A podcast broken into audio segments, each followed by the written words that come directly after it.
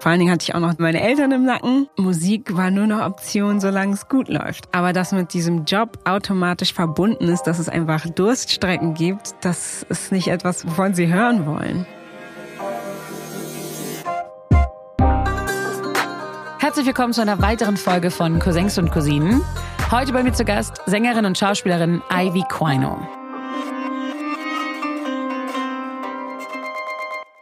Wir sprechen über das Berühmtwerden im jungen Alter, darüber, dass sie ab und zu noch Existenzängste plagen und darüber, was es bedeutet, eine schwarze Frau in der Filmwelt zu sein. Ich freue mich sehr, dass sie heute da ist. Herzlich willkommen, Ivy Quino. Hi. Ivy. Mit 19 hat sich dein Leben ja komplett auf den Kopf gestellt. Du hattest gerade ein Abi in der Tasche und stehst plötzlich im Finale auf einer riesigen Bühne. Der Countdown zählt runter und dann steht fest, du hast gewonnen. Ivy Quino ist die erste Gewinnerin von The Voice of Germany. Nimm uns doch mal mit, wie war das damals für dich? Also es hat sich angefühlt wie ein Fiebertraum. Ich weiß noch, dass es komplett still war im Saal und in dem Moment wusste ich irgendwie schon, dass ich gewinnen würde. Warum? Ist eine gute Frage, Bauchgefühl. Einfach Bauchgefühl, das hatte ich dann schon ein paar Shows vorher gehabt, aber in dem Moment wollte ich nicht gewinnen. Weil ich zum Beispiel habe viel Casting-Shows geguckt damals und irgendwann merkst du halt, was für eine Maschinerie das ist und wie viele auch verheizt werden. Ich glaube, für mich war es ein sehr großer Vorteil, die erste bei The Voice of Germany zu sein, mit so einem respektablen Ruf. Aber ähm, am Ende des Tages habe ich dann eine Musikcasting-Show gewonnen. Und zu dem Zeitpunkt hatten Musikcasting-Shows einfach keinen guten Ruf mehr. Aber wusstest du das nicht, bevor du dich beworben hast? Nö. ähm, ich bin einfach, also nicht aus Jux hingegangen, aber ein Freund von mir hatte gesagt, oh, er geht da heute hin. Und er hat mich halt gefragt, ob ich mitkomme. Und ich war so, ja, klar, cool, warum nicht? Das war der Tag, an dem ich meine Abi-Noten bekommen habe. Und bin dann mit meiner Cousine ins Schloss gefahren, in dieses Einkaufszentrum im Steglitz und haben uns irgendwie ein Bier gegönnt und darum gechillt. Und grundsätzlich kannst du immer nur in den Raum, wenn du dich auch anmeldest. Also habe ich mich mit angemeldet, habe vorgesungen, und dann bin ich halt so von Runde zu Runde gekommen. Also es gibt zwei Vorrunden, mhm. dann bist du bei der Blind Audition. Also es war eine coole Erfahrung. Ich hatte Spaß dran, ich habe coole Leute getroffen. Also ich bin nicht mit der Intention hingegangen zu gewinnen. Und ehrlich gesagt habe ich auch nicht damit gerechnet zu gewinnen. Aber dann hast du ja gewonnen. Mhm. Wie war so der Prozess vom Verstehen? Ich habe das jetzt gewonnen. Oh, es hat auf jeden Fall ein paar Wochen gedauert ich glaube, so bis das erste Album im Kasten war und dann ging, also es ist so ein bisschen von alleine gelaufen, aber die ersten fünf Tage war ich nicht zu Hause. Das heißt, ich war eh schon drei Wochen lang nicht mehr so richtig zu Hause und dann dachte ich aber, okay, dann gewinnt man, dann geht man zur Aftershow-Party und fährt nach Hause. Falsch gedacht. Die haben mich äh, ins Auto gepackt, zum Hotel gefahren, meine Sachen geholt, sind zu einem neuen Hotel gefahren, weil damals die ganzen Fans schon wussten, wo wir alle schlafen. Mhm und war dann fünf Tage in einem anderen Hotel. Und wenn ich nicht gerade irgendwelche Interviews gegeben habe oder Musikvideo gedreht habe, habe ich sehr viel geweint tatsächlich. Also die ersten paar Tage waren schon sehr schwer für mich, das irgendwie zu verstehen. Ich wusste einfach nicht, wie sich mein Leben verändern wird. Das heißt, und es war so ein bisschen die Angst vor dem, was kommen könnte. Genau, auf jeden Fall. Gab es da aber auch eine Freude, weil das kann ja auch was Positives mhm. sein. Die Freude, die kam erst später ich glaube, ich war auf jeden Fall sehr glücklich an dem Abend, als verkündet wurde, dass ich gewonnen habe. Ich hatte auch viele Freunde und Familie da, du warst ja auch da mit dabei. Und auf der Aftershow-Party war es einfach schön, nochmal mit allen Kandidatinnen irgendwie zu reden, zu feiern. Aber danach hatte ich eher mehr Angst. Und das hat sich so die nächsten drei, vier Tage hingezogen. Und mhm. ich glaube aber, als ich dann nach Hause gefahren wurde und am nächsten Tag hatte ich mich mit meinen zwei Cousinen verabredet, um ins Kino zu gehen, war ich mhm. so, okay, wie komme ich jetzt ins Kino? Ja, klar, kann ich ein Taxi nehmen, aber aber Berlin ist meine Stadt und ich will eigentlich nicht darauf verzichten. Und bin in die U-Bahn gestiegen und war so, Gott, was passiert jetzt? Und es hat keinen interessiert. Also, beziehungsweise ich glaube, die meisten Leute hätten nicht mal gewusst, wer ich bin. Okay. Und das ist, glaube ich, der Vorteil für mich, in Berlin aufgewachsen zu sein und auch hier zu leben, weil ich glaube, dass Berlin einfach eine Stadt ist, wo viele bekannte Leute sich wohlfühlen, weil sie einfach ihrem Leben nachgehen können. Du hast gerade gesagt, dass ich ja auch dabei war. Mhm. Ähm, das würde ich gerne einmal erklären, denn wir kennen uns ja. Genau. Wir kennen uns tatsächlich sehr gut. Woher wir uns kennen, darüber sprechen wir später noch. Wir kennen uns aber schon ziemlich lange, haben zwischenzeitlich auch zusammen gewohnt. Mhm. ähm, und ich war ja Teil auch in den Castingrunden. Also ich hatte ähm, das Privileg, dass ich dich begleiten konnte in den Castingrunden, dass ich da zuschauen durfte bis hin zum Finale und habe eine Situation, die mir halt sehr im Gedächtnis geblieben ist. Das muss irgendwo in den Battle-Runden gewesen sein. Mhm. Das waren so die Runden am Anfang. Da saßen viele deiner Freunde im Publikum und zwischen den Auftritten der Kandidatinnen wurden die Bühnen immer vorbereitet. Und dann trat plötzlich deine Mama auf die Bühne und hat die Bühnen geputzt mhm. zwischen den Auftritten und wenig später standest du auf der gleichen Bühne. Mhm. Das heißt, sie hat dort gearbeitet, also in den Studios und Cut to Finale da saß deine Mama dann bei uns im Publikum und du wurdest als Siegerin gekürt. Warum dieser Moment bei mir hängen geblieben ist. Viele Menschen mit Migrationsgeschichte sprechen ja darüber, dass ihre Eltern immer sagen, ihr sollt es mal besser haben als wir. War das so der Moment, wo du dachtest, da schließt sich so ein Kreis? Also der Gedanke, so wie du ihn gerade beschrieben hast, das war nicht ein aktiver Gedanke, wo ich mir dachte, da schließt sich ein Kreis, aber ich glaube, sie war einfach sehr stolz. Für sie ist es, sie macht ihren Job da gibt es auch nichts, wo man sich schämen müsste. Ich glaube, sie hat auch viel ähm, Anerkennung von ihren anderen Putzkolleginnen bekommen, so, aber ich glaube, sie war einfach grundsätzlich stolz. Und ich glaube, da hat sie sich einfach gefreut, Teil der ganzen Sache zu sein. Aber war sie grundlegend supportive mit der Idee, dass du zu The Voice gehst? Also ich habe das nicht vorher irgendwie announced. Also ich bin einfach hingegangen, wie gesagt, so war ein bisschen so, ah, ich gehe da jetzt hin. Du hast ihr nicht gesagt, dass du zu einem Casting gehst? Nö. ich glaube, bei den Blind Auditions war es dann so, ja, ich gehe halt dahin. So für die ersten zwei Runden nicht so wirklich. Ich habe natürlich erzählt, ja, ich muss irgendwie Songs vorbereiten, weil ich ja natürlich zwei Vorrunden gemacht habe. Und dann zu den Blind Auditions, da war es dann ein bisschen ernster für sie. Aber grundsätzlich, ich glaube, hätte ich meinen Weg zur Musik gemacht, ohne diese große Castingshow, die mich innerhalb von drei Monaten so auf die Spitze katapultiert hat, wäre sie da, glaube ich, nicht so unterstützend gewesen. Warum glaubst du? Weil am Ende des Tages, glaube ich, Musik einfach nicht so der, in Anführungsstrichen, sicherste Job ist. Ne? Also vor allen Dingen viele migrantische Leute kommen nach Deutschland, um ihren Kindern eine bessere Zukunft zu ermöglichen. Sie hat uns auch viel immer gepusht, gute Noten nach Hause zu bringen.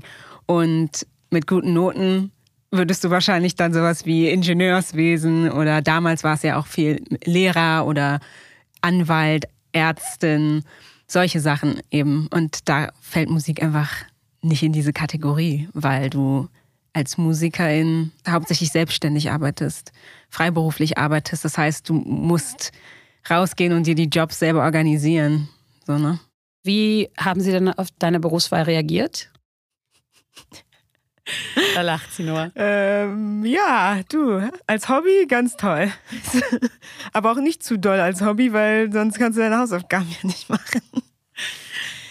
Ja, es war ein bisschen unterschiedlich. Ich glaube, so bei meinem Vater war es eher so, der hat es voll supportet. Meine Mutter war eher so, ja, alles schön und gut, aber konzentriere dich auf die Schule. So und mach ein gutes Abi und find einen guten Job. So, also der Support hat seine Grenzen. Und die Grenzen kommen relativ schnell.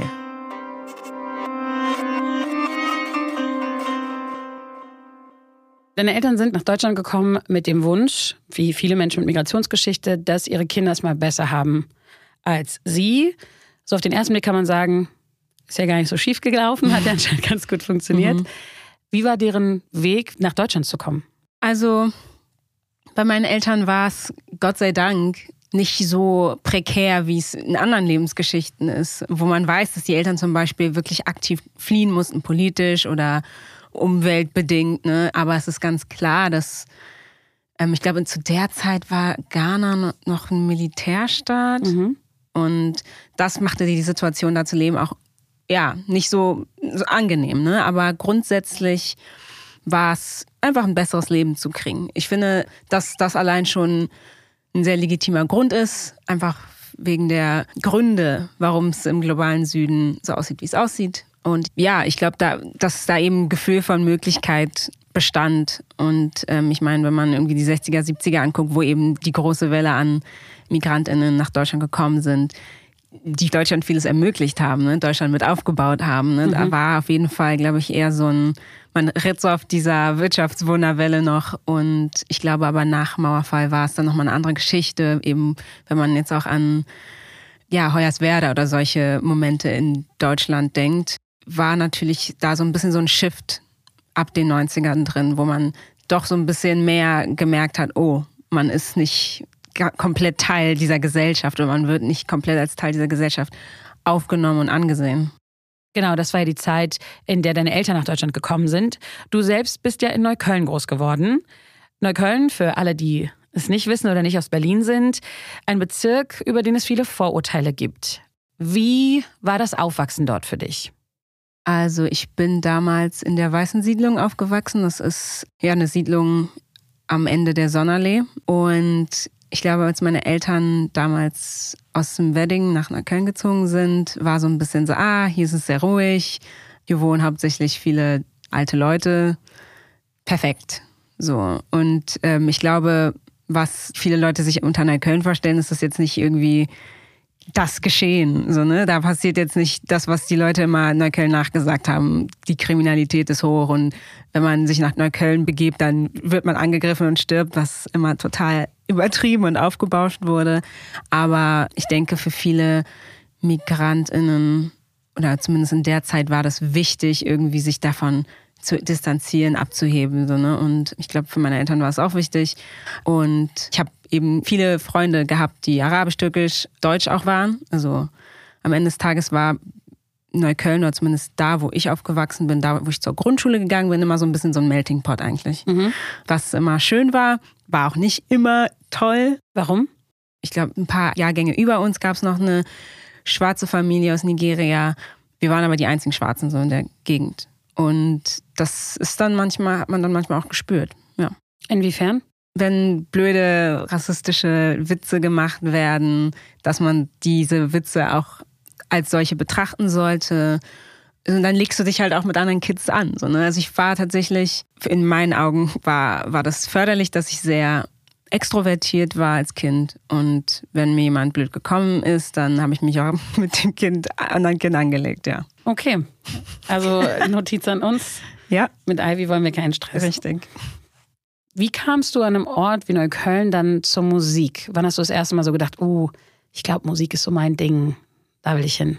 Also zu Hause haben wir immer sehr viel gesungen. Ich und meine Schwester sehr viel Mariah Carey, Whitney Houston, Celine Dion, also die drei Größen.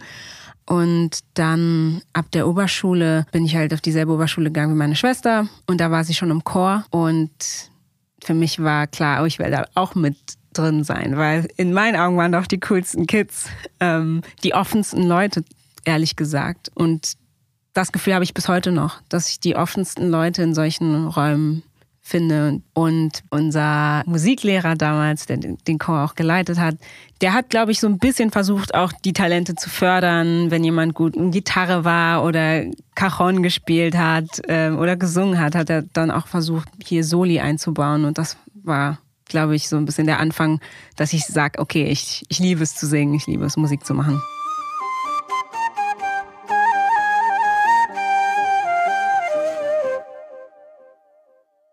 Dein erster richtiger Berührungspunkt, also dass du versuchst, es so ein bisschen zu professionalisieren, war ja mit dem Einstieg bei Academy. Genau. Academy, und das ist nämlich auch der Ort, wo wir uns das erstmal begegnet sind, woher wir uns kennen.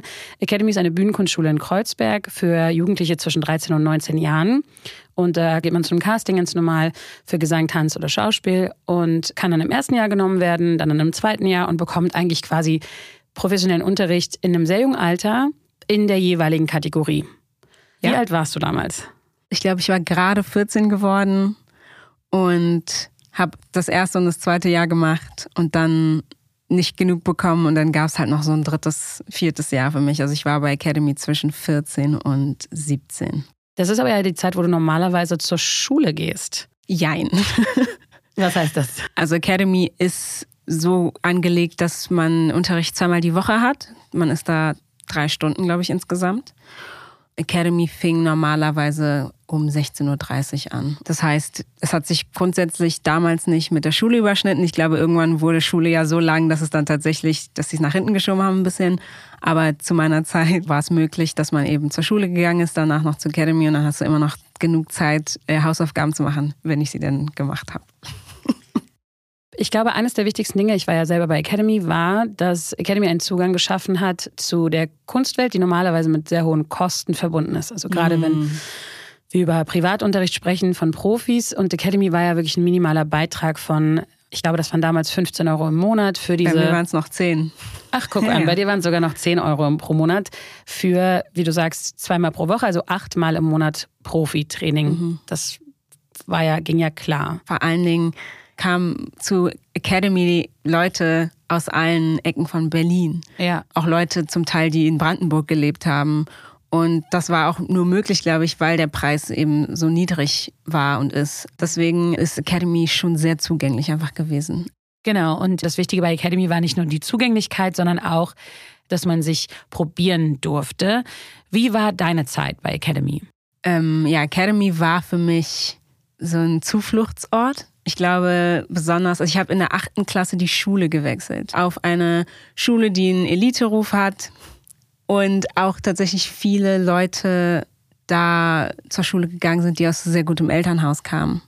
Und ich bin halt eben aus Neukölln fast eine Stunde zur Schule gefahren und hatte eben nicht zu allem Zugang, was Jugendlichen halt wichtig ist, Klamotten und weiß der Geier was, ne, oder Taschengeld solche Dinge. Also habe ich mich so ein bisschen, also wie gesagt, ich war ein sehr extrovertiertes Kind und habe mich aber so mit 13 in mich selbst verzogen, weil ich nicht so genau wusste, wie ich die Leute da an der neuen Schule approachen sollte. Und dann kam halt Academy und ich persönlich hatte immer das Gefühl, dass ich grundsätzlich ein sehr lauter, also ich, ich bin grundsätzlich sehr laut, ich bin immer noch sehr extrovertiert. Ich habe aber manchmal Probleme, mich in eine Umgebung zu finden, wo ich niemanden kenne. Und erstens hatte ich das Glück, dass ich mit meiner Schwester da war und meine Cousine auch da war. Aber dadurch, dass ich das Gefühl habe, dass ich so ein bisschen so ein Weirdo war und Weirdo bin, bin ich an einen Ort gekommen bei Academy, wo es eben andere Teenager gab, die ähnlich drauf waren, die ähnlich ein bisschen komisch sind oder in der Schule als komisch gesehen werden. Und ich glaube, das war für mich so das Wichtigste daran. Klar habe ich sehr viel Technisches auch gelernt, aber ich glaube, das war für mich der wichtigste Aspekt, warum Academy am Ende des Tages mein Leben tatsächlich so eingenommen hat. Ja. Also es scheint ja viel in deinem Leben auch verändert zu haben oder zumindest gerade in dieser schwierigen Zeit von Jugendlichsein. Wie kamst du überhaupt darauf, dich da zu bewerben? Meine Cousine hatte tatsächlich so eine Broschüre gehabt und meinte an dem Tag so, ja, sie geht dahin, kommt doch auch mit. Und dann es gibt ein Pattern. also meine Schwester und ich halt mitgefahren. Und das nennt sich Casting Workshop, was die haben. Es ist kein direktes, oh, jetzt muss jeder für sich selber kämpfen, so, ne? sondern besonders für die Schauspieler und für die Tänzer ist es am einfachsten, weil alles in der Gruppe gemacht wird oder zu dritt oder zu zweit. Bei den Sängern wird erstmal viel zusammen gewarm-upt, äh, zusammen einen Song gelernt, aber am Ende des Tages, glaube ich, ist diese Sänger Audition in Anführungsstrichen bei Academy noch so das Eheste, was man sich unter einem Casting vorstellt, weil am Ende des Tages müssen alle einmal selber alleine vorsingen. Aber ja, so bin ich da einfach gelandet, spontan. So, und jetzt spulen wir noch mal ein bisschen vor.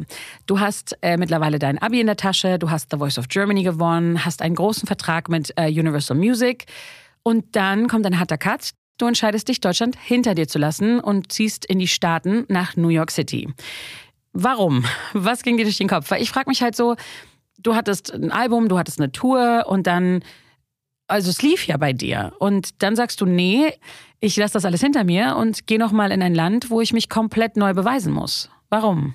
Naja, also in meiner Wahrnehmung hatte ich das nicht mehr. Ne? Also ich hatte mein zweites Album 2013 veröffentlicht und hatte dann sehr schnell das Gefühl, dass Universal kein Interesse mehr hatte. Nachdem sie sehr viel irgendwie gegeben haben, war es dann so drei Wochen vor Release der ersten Single aus dem zweiten Album, war es irgendwie ein bisschen still. So, ich hatte das Gefühl, dass ich ein bisschen allein gelassen wurde. Und ein halbes Jahr später wurde ich auch gedroppt. Und Was heißt gedroppt? Erklär das einmal. Ähm, das heißt, wenn du bei einer Plattenfirma bist und die das Gefühl haben, dass da kein Mehrwert mehr ist, dass du dann eben aus dem Vertrag entlassen wirst. Genau. Das heißt, das ist passiert, da hattet ihr aber das zweite Album neu aufgezeichnet? Nee, das zweite Album war schon draußen und dann nach einem halben Jahr ungefähr, nachdem, also ein halbes Jahr nachdem das zweite Album rausgekommen ist. Okay. Und ähm, die Erfolge nicht mehr genauso waren wie im ersten Jahr, war für die klar, mh, Zusammenarbeit vielleicht doch nicht. Und dann hatte ich noch eine größere Tour gehabt, die auch sehr gut lief. Also kann man auch nicht behaupten, dass sie schlecht lief. Es lief sehr gut.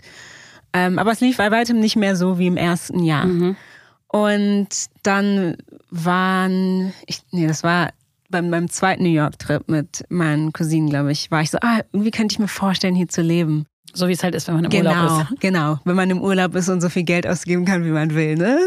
Genau. Ähm, und dann hatte ich aber tatsächlich durch, und es kam auch von Academy, dieser Einfluss, weil ich eben bei Academy auch das zweite Jahr gemacht habe. Beim zweiten Jahr ist man nicht nur fokussiert auf ein Feld, sondern man macht alle drei Sachen, Gesang, Schauspiel, Tanz.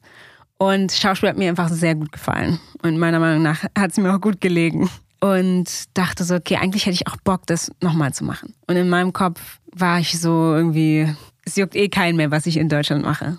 Deswegen war es für mich so ein bisschen so, nicht ein Aufgeben, aber es war so, ah, ich will jetzt nochmal gucken, was, was noch geht. Ich habe ja jetzt Zeit. Und dann, ja, bin ich bei einer Schauspielschule in New York angenommen worden und bin dann hingezogen, 2015. Zoom dich nochmal zurück in diesen Moment. Du kommst mit all deinen Sachen in New York an. Was hast du gefühlt? Oh, ich glaube, positive Aufregung. Gleichzeitig auch war dieses Angstgefühl da. Ich glaube, wenn man in so jungen Jahren alleine auf einen anderen Kontinent zieht, das ist schon eine krasse Sache. Und das war so eine Mischung aus Aufregung und Angst. Ich hatte natürlich beim Hinziehen das Gefühl von, wow, ich bin jetzt hier angekommen und das ist jetzt mein Leben. Und New York ist eine sehr aufregende Stadt, sehr, sehr beschäftigt, sehr laut. Und es hat sich nicht so ganz so fremd angefühlt, weil ich finde, dass Berlin sehr viele Elemente von New York eben hat, nur dass New York doppelt so groß ist und doppelt so viele Einwohner hat. Aber ich fand so die Natur der New Yorker sehr vergleichbar mit dem, was ich in Berlin mein ganzes Leben lang erlebt habe. Der Unterschied natürlich ist, wie du sagst, es ist eine Weltmetropole. Du bist in Manhattan, es sind überall Wolkenkratzer, die Leute rennen von A nach B, die Straßen sind ständig voll. Also es ist schon, es ist schon nochmal ein Ticken busier. Aber ich glaube, was sich dann verändert hat mit dem Hinziehen, war, dass es, dass dann so die Realität reinkickt und man nicht nur zum Urlaub hier ist und sagt, oh, man will hier mal wohnen, weil ich hab dann nicht in einem Penthouse in Manhattan gewohnt, sondern war erst mal fünf Monate lang auf Wohnungssuche und musste von Bezirk zu Bezirk zu Bezirk gehen. Also ich glaube, außer in Staten Island habe ich in jedem Bezirk einmal kurz gewohnt. Brooklyn war dann der größte Teil, da habe ich dann fast zwei Jahre gelebt, aber gleichzeitig gehst du zur Schule und musst irgendwie gute Performances hinlegen. So, ne? Also das war schon viel. Meinst du, du hast es vielleicht auch unterschätzt, bevor du hingezogen bist? Weil du, du sprichst gerade von, es war kein Penthouse und es war viel irgendwie klarkommen und ankommen und mhm. Wohnung suchen und äh, von mhm. A nach B ziehen.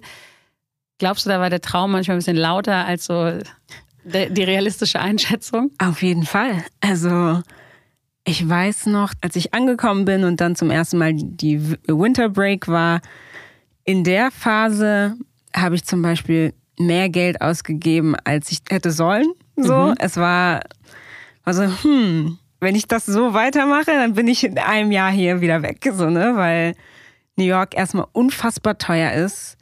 Du wohnst wirklich in einem Schuhkarton für, also ich glaube, das meiste Miete, was ich gezahlt habe, war 1200 für, eine, für ein Zimmer, das sieben Quadratmeter groß mhm. war maximal sieben Quadratmeter. Und dann kommt noch der Aspekt dazu, dass du mit Leuten zusammen wohnst immer und ich natürlich als Einwanderin keine Hauptmieterin bin und dass du dann manchmal ein bisschen äh, verarscht wirst, so, ne? Weil warum mhm. wohne ich in dem kleinsten Zimmer und zahle genauso viel wie alle anderen? So, ne? das, das hat gar keinen. Das, also es hat, war nicht im Verhältnis. Und dann lernt, lernt man so ein bisschen wie man da zurechtkommt so, ne? und wie man an einen Mietvertrag kommt, der nicht über irgendwen anderes läuft, weil das willst du eigentlich nicht, aber möglichst einen Mietvertrag, aus dem man so schnell wie möglich rauskommt, weil du weißt ja nie, wie lange du hier bleiben darfst. Und das ist so, man muss sich so ein bisschen navigieren. Jetzt bist du ja seit einer Weile wieder in Berlin. Wie schaust du auf dieses Kapitel New York zurück? Was war so das Wichtigste, was du gelernt hast? Ob jetzt von dem Land, ähm, von deiner Schauspielschule oder einfach von deiner Zeit dort? Was ist so in Erinnerung geblieben? Also ich glaube, dass nach der Phase nach The Voice, wo ich sehr viel hin und her geschoben wurde und vieles für mich entschieden wurde, hat New York, glaube ich, mir so ein bisschen die Möglichkeit wieder gegeben, Sachen für mich selbst aktiv zu entscheiden und aktiv zu verändern. Und auch, glaube ich, ist mein Zugang zu Schauspielen andere als zu Musik, weil ich eben von Anfang angefangen habe, mir die Tools angeeignet habe und diese auch benutzen kann. Und beim Musik habe ich leider bisher noch nicht so ganz das Gefühl, dass ich das so machen kann. Natürlich könnte ich, aber ja, zwei Jahre in der Musikmaschinerie zwischen 19 und 22.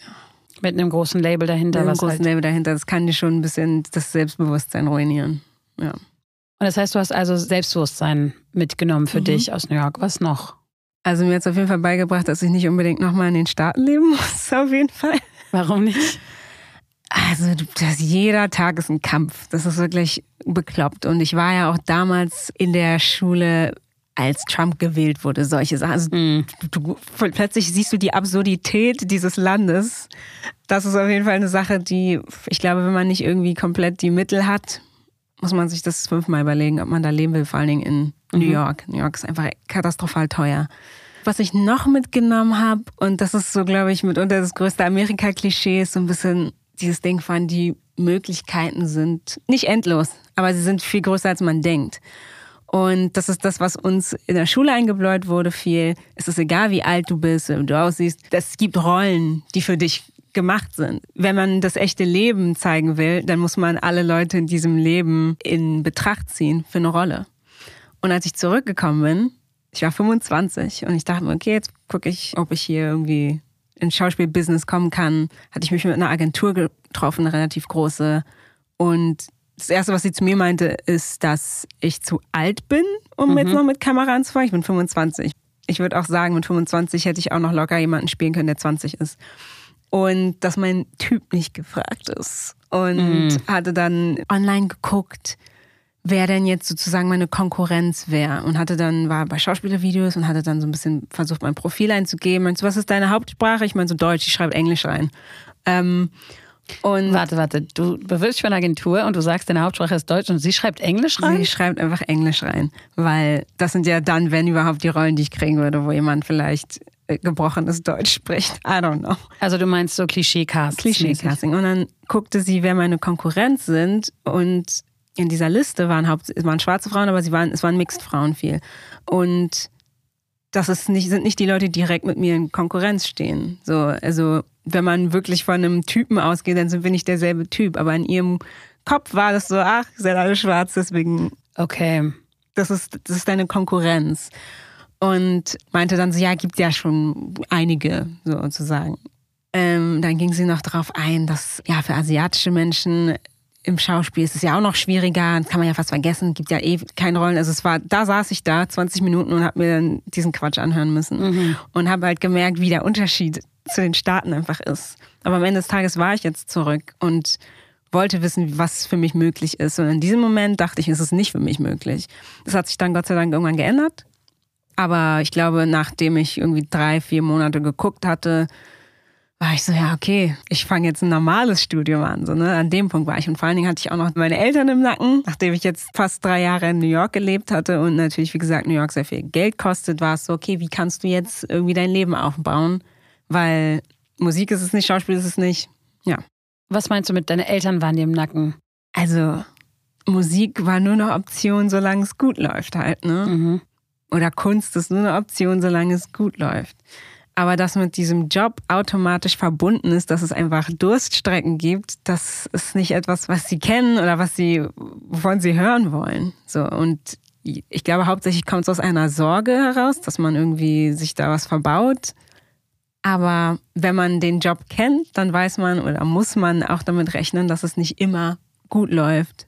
Das ist, glaube ich, etwas, worauf ich mich jetzt in den letzten paar Jahren selber erst eingelassen habe. Und ich meine, ich bin schon seit elf Jahren in dieser Branche unterwegs. Wie gehst du mit diesen Existenzängsten um im Alltag? Erstmal Panik schieben, grundsätzlich. Und dann mir sagen, aber hey, ich habe doch jetzt schon so viel gemacht und so viel gearbeitet und da ist ein Interesse an mir. ich werde schon den nächsten Job finden.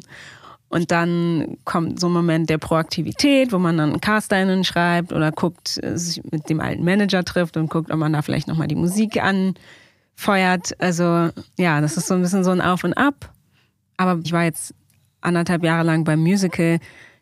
Man ist halt jeden, fast jeden Tag auf Arbeit und mhm. dann kommst du in so ein komplettes Tief von, ich mache jetzt gar nichts. Und ich glaube, dass die erste Reaktion ist, oh Gott, ich mache nichts. Ich muss doch aber jetzt arbeiten, wie soll ich Geld verdienen? Aber ich habe jetzt anderthalb Jahre fast jeden Tag auf der Bühne gestanden. Ich darf mir jetzt auch eine Pause nehmen, so, ne? Okay, das heißt, um das auch zu verstehen, weil die zweite Frage wäre natürlich, Existenzängste sind ja, und muss man ganz offen sagen, auch an Geld gebunden. Natürlich. Also, dass du halt Momente in deinem Leben hast, Phasen in mhm. deinem Leben hast, wo einfach aktiv kein Geld reinkommt. Ja, und ich, ich glaube, das kommt natürlich auch davon, wie man dann aufwächst und wenn man nicht mit viel Geld aufgewachsen ist. Und man, jedes Mal, wenn ich von irgendwem höre, Geld ist ja gar nicht so wichtig, waren es immer Leute aus gutem Elternhaus. Und es gibt sicherlich auch Leute, die es hart hatten und hinterher sagen, Geld ist nicht so wichtig und Geld sollte auch nicht der Number One Player im Leben sein. Aber zu sagen, dass es nicht wichtig ist, wenn man aus einer Position kommt, wo Geld auch wirklich nie ein Problem oder eine Frage war, ist dann ein bisschen ja, einfach dahingesagt. Ja. Und deswegen ist es ja auch eine Sache, die mir immer im Hinterkopf schwirrt. So, darum, da geht es nicht darum, eine Millionärin zu sein, sondern einfach in Ruhe, ohne viel Sorge, die Miete zu bezahlen und noch ein Leben zu haben, solche Sachen.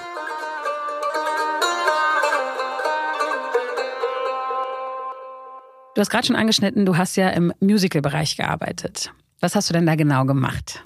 Ich glaube, mein erstes Nicht-Musical, und ich sage es extra so, war Harry Potter und das verwunschene Kind. Harry Potter und das verwunschene Kind ist ein Stück, kein Musical, aber auf einer internationalen Skala würde ich sagen, ist es mehr aufgebaut wie ein Musical. Und so sehen einfach viele Stücke in England und New York aus. Relativ groß, wenn sie dann am West End oder am Broadway sind. Aber mein erstes richtiges Musical in Deutschland war dann Hamilton. Worum geht's in Hamilton? In Hamilton geht's banal gesagt um einer der Gründerväter Amerikas, der das Finanzsystem erbaut hat und wie sagt man auf Deutsch? Abolitionist, also jemand, der aktiv gekämpft hat, um Sklaverei zum Beispiel abzuschaffen. Und das Coole an Hamilton ist aber das Konzept. Ähm, Lin-Manuel Miranda, der Autor, Composer, hat das Stück gemacht und der ist verwurzelt in der puerto-ricanischen Community und hat aber sich für Hamilton gedacht, ich will Hip-Hop-Musik benutzen. Hip-Hop, RB, Rap und Pop auch. Und das ist eben das, worauf Hamilton aufbaut. Ein weiteres Konzept, was ihm wichtig war, ist, wenn er diese Musikgenres benutzt, besonders die ersten drei, ist es ihm sehr wichtig, BPOCs zu casten, hauptsächlich. Und das Coole an dem Stück ist eben, dass Hamilton aus der Karibik nach New York gekommen ist. Also es ist eine Migrationsgeschichte. Mhm. Und wenn man jetzt in diesem heutigen Kontext darüber nachdenkt, sind die Migrationsgeschichten ausschließlich von braunen und schwarzen Leuten. Und wir wissen beide, dass wenn man in Berlin lebt oder sonst wo, wenn weiße Leute irgendwo Neues hinziehen, dann werden sie Expats genannt. Das sind keine MigrantInnen. Mhm. Das sind Leute, die Geld mitbringen und diejenigen sind, die kein Deutsch lernen müssen und mhm. die Mieten hochtreiben und dann wieder gehen, so, ne? Mhm. Nach fünf oder zehn oder 15 Jahren. Und Hamilton ist eben so ein bisschen dieses Gefühl von, man zieht in ein neues Land und guckt, welche Möglichkeiten man hat und von wo man kommt und wie weit man kommen kann. Du hast es gerade schon selbst angeschnitten. Hamilton ist nach Deutschland gekommen. Also das Stück wurde ins Deutsche auch übersetzt. Es war das erste Mal, dass das Stück übersetzt wurde. Ihr habt es ein Jahr gespielt. Vor einigen äh, Monaten habt ihr dann die finale Aufführung, also eure letzte Aufführung gehabt. Damit geht ein großes Kapitel zu Ende. Wie geht's dir gerade damit? Also es hat sehr viel Zeit gebraucht, darüber hinwegzukommen, dass Hamilton ja abgesetzt wurde. Wieso abgesetzt? Weil ich glaube, also grundsätzlich haben die meisten neuen Musicals, die aus dem Ausland importiert werden, eine Laufzeit von einem Jahr. Das ist klar. Das wird nicht, das wird auch selten verkürzt, glaube ich. Aber die Annahme war, dass Hamilton sehr lange läuft. Hamilton ist seit acht Jahren am Broadway, seit fünf, sechs Jahren am West End. Also es ist ein sehr, sehr, sehr erfolgreiches, sehr beliebtes Musical. Es wird wurde ausgezeichnet von vorn bis hinten. Die haben einen Pulitzer-Preis gewonnen. Und zu wissen, dass es in Deutschland nicht funktioniert hat, ist äh, traurig. Ich weiß nicht, ob die das richtige Publikum erreicht wurde, die richtige Zielgruppe. Ich frage mich manchmal, wie Hamilton gelaufen wäre, wenn es in Berlin ans Theater gegangen wäre und nicht in Hamburg. Also solche Sachen. Und ich weiß nicht, ob da alles ausgeschöpft wurde. Kurz vor Hamilton hast du ja auch an einer anderen Produktion gearbeitet, die ja auch gezeigt hat, wie wichtig es ist, mhm. Genau diese Repräsentation stattfinden zu lassen, aber diesmal vor der Kamera. Genau.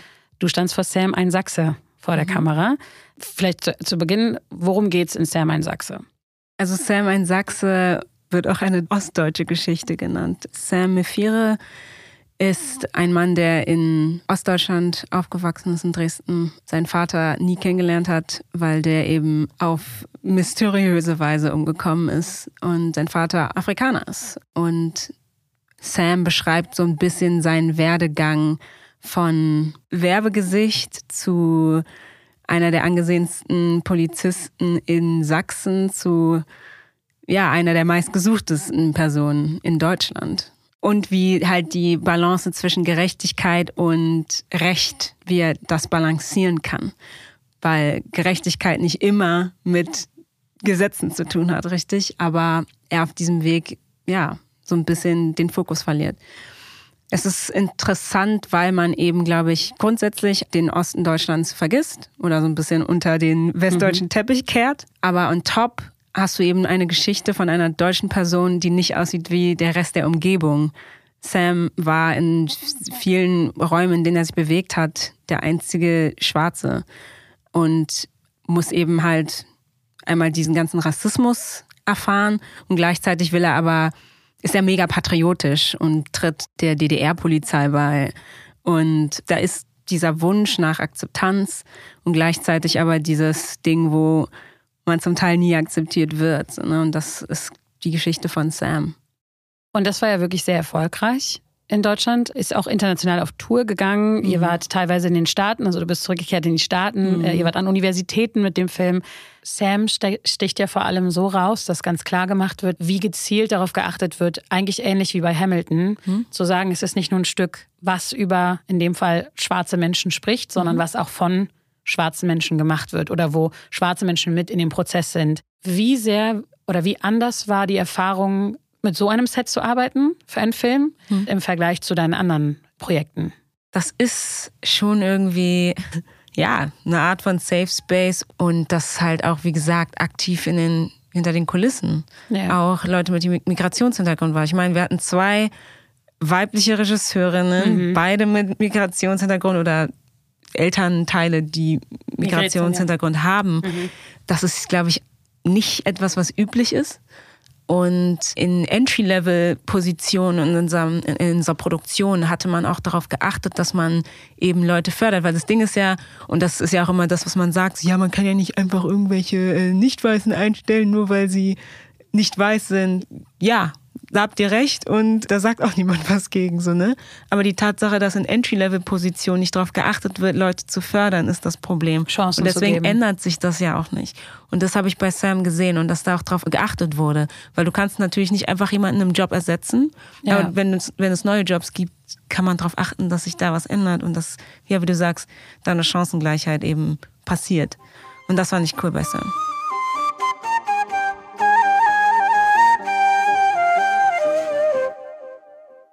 Menschen mit Migrationsgeschichte werden immer gefragt, wo sie herkommen.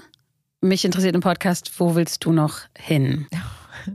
Das ist eine sehr große Frage. Ähm, die kleinen Steps erstmal. Die kleinen Steps, ja. Ich, ich habe jetzt so ein bisschen auch Blut geleckt, glaube ich. Und will wissen, wo es noch hingehen kann. Und, und habe jetzt irgendwie die Serie gemacht und Hamilton gemacht. Und ich sehe auch, dass die Serie zum Beispiel Früchte trägt. Und für mich persönlich, ich sehe mich nicht als Aktivistin, aber irgendwie hat man mit Sam zum Beispiel doch ein bisschen aktivistische Arbeit geleistet.